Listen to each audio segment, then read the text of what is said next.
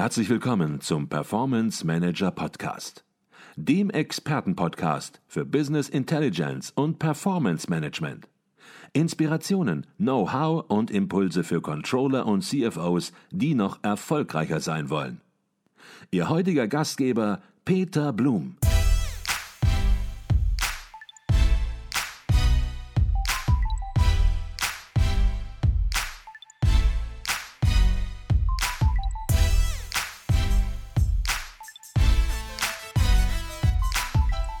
Jetzt sind wir die einzelnen Untersuchungsbereiche detailliert durchgegangen. Wir haben das Gesamtergebnis gewürdigt. Ich vermute, Herr Professor Freitag, jetzt werden Sie demnächst äh, wieder einige Anrufe erhalten, einige E-Mails erhalten, wo Nachfragen entstehen und ich drücke das mal positiv aus, nachgefragt wird, wie können wir uns verbessern? Rechnen ja. Sie damit auch wieder? Ja, ähm, äh, selbstverständlich. Das hatten wir damals auch, äh, als wir das groß im äh, Handelsblatt veröffentlicht haben.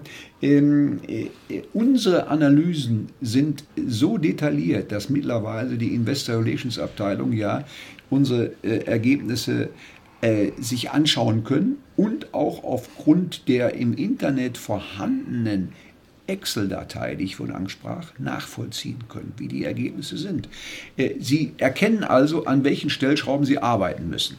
Äh, äh, man kann natürlich jetzt sagen, die Stellschrauben sind klar, aber was ist, steht da für ein Konzept dahinter? Was muss man für ein Konzept nun initiieren im Unternehmen, um da besser zu werden? Ne? Und das können wir nicht machen. Das kann nur äh, das Unternehmen machen, was hinter uns steht, nämlich äh, das Unternehmen, das diese Studie auch finanziert, äh, dass wir sie durchführen können. Das ist eine der Big Four Gesellschaften und die könnte dann zur Verfügung stehen, um dann Beratungspotenzial auch umzusetzen in den Unternehmen. Nicht? Mhm. Äh, äh, auf der anderen Seite ähm, äh, muss ich sagen, das war aber nicht Hauptziel der Untersuchung. Wir wollten den Finger in die Wunde legen und sagen, nicht, wie stehen wir international auch, wie stehen wir international auch da äh, im Benchmark. Der, die DAX 30 Unternehmen sind ja auch im Benchmark mit anderen Unternehmen zu sehen. Äh, und da haben wir ja erkannt als Information, es geht tendenziell nach oben in mhm. der Qualität der äh, Corporate Governance. Die Zeichen der Zeit sind erkannt worden von den mhm. DAX 30 Unternehmen. Sie haben gerade gesagt, die Studie wird finanziert von einem der Big Four Unternehmen und ich glaube, dann können wir es und sollten es auch direkt sagen. Es ist Deloitte, äh, ja. die diese Studie finanzieren. Mhm und die aber hier, und das sollte man auch klar zum Ausdruck bringen, ihnen die freie Hand lassen, diese Untersuchungsergebnisse eben neutral und nüchtern ja. zu verarbeiten.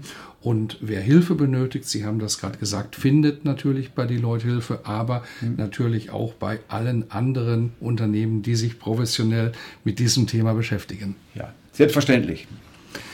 Herr Professor Freidank, wenn wir nun alles nochmal Revue passieren lassen, die gesamte Untersuchung, gab es da in diesem Jahr für Sie irgendwelche unerwarteten Ergebnisse? Ergebnisse, wo Sie sagen, da habe ich überhaupt nicht mitgerechnet. Sie haben schon ein paar angedeutet, aber wenn Sie das nochmal auf den Punkt bringen, vielleicht auch Dinge, die besonders gut gelaufen sind, die sich positiv entwickelt haben, gab es da irgendwas, wo Sie gesagt haben, das ist ein Highlight, in welche Richtung auch immer, da habe ich nicht mitgerechnet?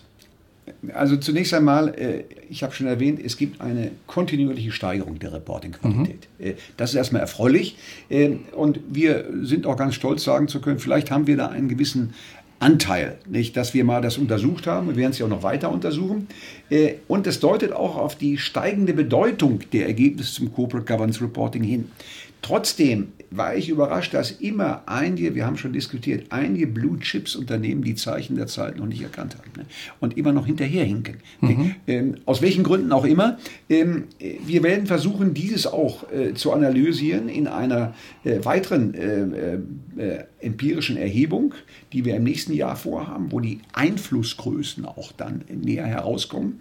Ähm, aber äh, ich denke daran, dass die Unternehmen, die wir gerade diskutiert haben, die hinten noch immer am Ende der Reihe sind, äh, schlecht beraten sind im Augenblick. Nicht? Mhm. Äh, da muss was geschehen. Da, da muss also das Corporate Governance Reporting verbessert werden. Ähm, man muss aber auch äh, ganz eindeutig sagen, der Trend geht eindeutig nach oben. In, insgesamt seit 2016 die drei Untersuchungszeiträume hat zur eindeutigen Verbesserung äh, der Reporting-Qualität geführt. Äh, interessant, wir haben es gerade schon diskutiert, Verbesserungen der Reporting-Qualität konnten wir in den Untersuchungsfeldern Aktionäre Hauptversammlung feststellen, mhm. Aufsichtsrat und Rechnungslegung Abschlussprüfung zu verzeichnen. Vor allen Dingen im Aufsichtsrat haben wir doch Verbesserungen, obwohl da immer noch Defizite bestehen, festgestellt. Lücken haben wir festgestellt bei äh, immer noch Transparent und Berichterstattung. Da könnte man trotzdem noch nachbessern. Ne? Mhm. Aber in, äh, ich gehe fest davon aus, dass die nächste Untersuchung, äh, die wir im nächsten Jahr für 2019 durchführen werden, äh, nochmal eine Verbesserung mit sich bringt. Nicht? Das, ist, äh, das zeichnet sich ab. Dazu muss ich sagen, auch die Institutionen, äh, die wir haben in der Betriebswirtschaftslehre, etwa die Schmalenbach-Gesellschaft, hat einen Arbeitskreis ähm, Verbesserung des Corporate Governance Reporting, wo also auch der Bundesregierung äh, Vorschläge gemacht werden zur gesetzlichen äh, Weiterentwicklung. Also alle Institutionen arbeiten auch an diesem Thema und das schlägt sich natürlich dann auch in verbesserten Scoring-Ergebnissen mhm. nieder. Jetzt haben Sie die Vorschläge zur gesetzlichen Weiterentwicklung angesprochen. Vielleicht können Sie dazu ein bisschen was sagen. Es gibt Novellierungen, ja. anstehende Novellierungen ja. im Corporate Governance Reporting. Und vielleicht zunächst mal, was sind das für Veränderungen, die sich abzeichnen und wie werden sich diese Veränderungen dann auch auf Ihre Untersuchung auswirken? Ja, also das sind natürlich gesetzliche Novellierungen, die jetzt bald kommen. Das ist die Umsetzung der zweiten Aktionärsrechte-Richtlinien, also AGUG 2, äh, die zu in einigen Bereichen zur Veränderung der Corporate Governance und den Verpflichtungen zu Corporate Governance führen werden und die Neufassung des deutschen Corporate Governance Codex 2019, der schon veröffentlicht worden ist. Ich will Ihnen ja nun einige Beispiele liefern, die wir dann auch aufnehmen müssen in die etwa Fragen zur Ausweitung des Aktionärsmitspracherechts nicht? Äh, bei der Vergütung von Vorstand und Aufsichtsrat. Da gibt es die Möglichkeit, äh, Say äh, on Pay, nicht, dass also die Hauptversammlungen dann über die Vergütung von Vorstand und Aufsichtsrat äh, mitentscheiden. Ein ganz wichtiger Punkt nicht, in der Corporate Governance, das müssen wir aufnehmen etwa. Äh, die Unabhängigkeit des Aufsichtsrats ist weiterhin ein Thema im Corporate Governance Codex. Äh, und interessanterweise auch die Abschaffung des sogenannten Corporate Governance Berichts, der immer noch von der, äh, vom Corporate Governance Codex gefordert wurde. Das heißt, wir haben in Zukunft nicht mehr diesen Corporate Governance Bericht, sondern nur noch die Erklärung zur Unternehmensführung. Mhm. Das macht das auch natürlich auch einfacher, die Untersuchung. Aber das sind so einige Punkte, die da einfließen werden zu den, äh, sagen wir mal, internationalen Entwicklungen. Die zweite Aktionärsrechte-Richtlinie ist ja eine EU- äh, ähm, äh, entsprechende Richtlinie gewesen, die umgesetzt wird. Also das wird ganz entscheidend sein und das werden wir dann auch einarbeiten im nächsten mhm. Jahr und werden sehen, wie die Unternehmen, die DAX 30 Unternehmen dann äh, schon diese ähm, äh, entsprechenden Veränderungen berücksichtigt haben. Mhm.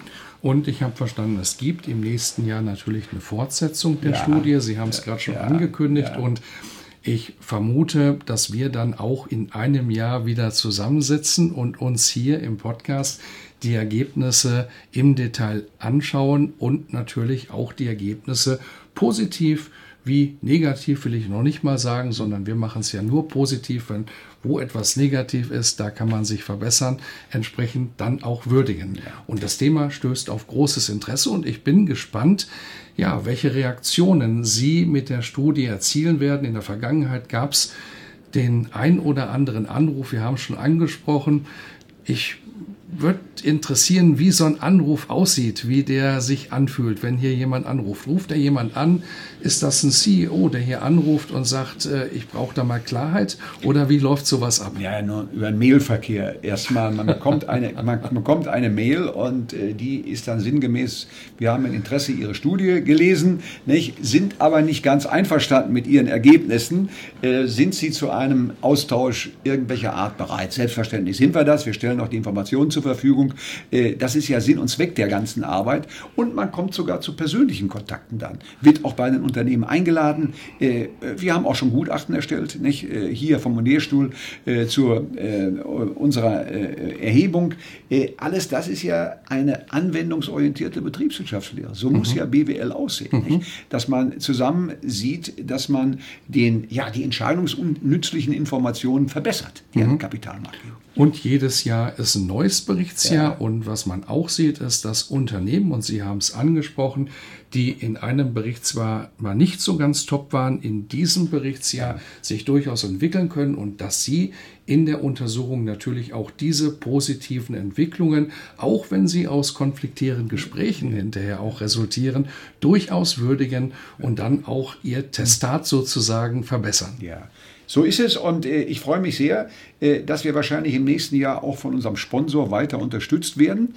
Äh, falls das nicht der Fall sein sollte, ähm, äh, machen wir die Studie ohnehin weiter. Nicht? Ich habe Mitarbeiter, die auch, das darf ich sagen, äh, ihre Promotionsprojekte auf dieser Studie aufbauen, auf dem Corporate Governance Report. Ich habe zwei Kandidaten, die darüber promovieren.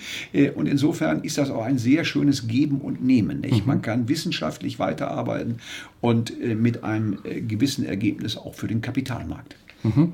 Herr Professor Freilang, herzlichen Dank für diese Studie und für diesen spannenden Podcast.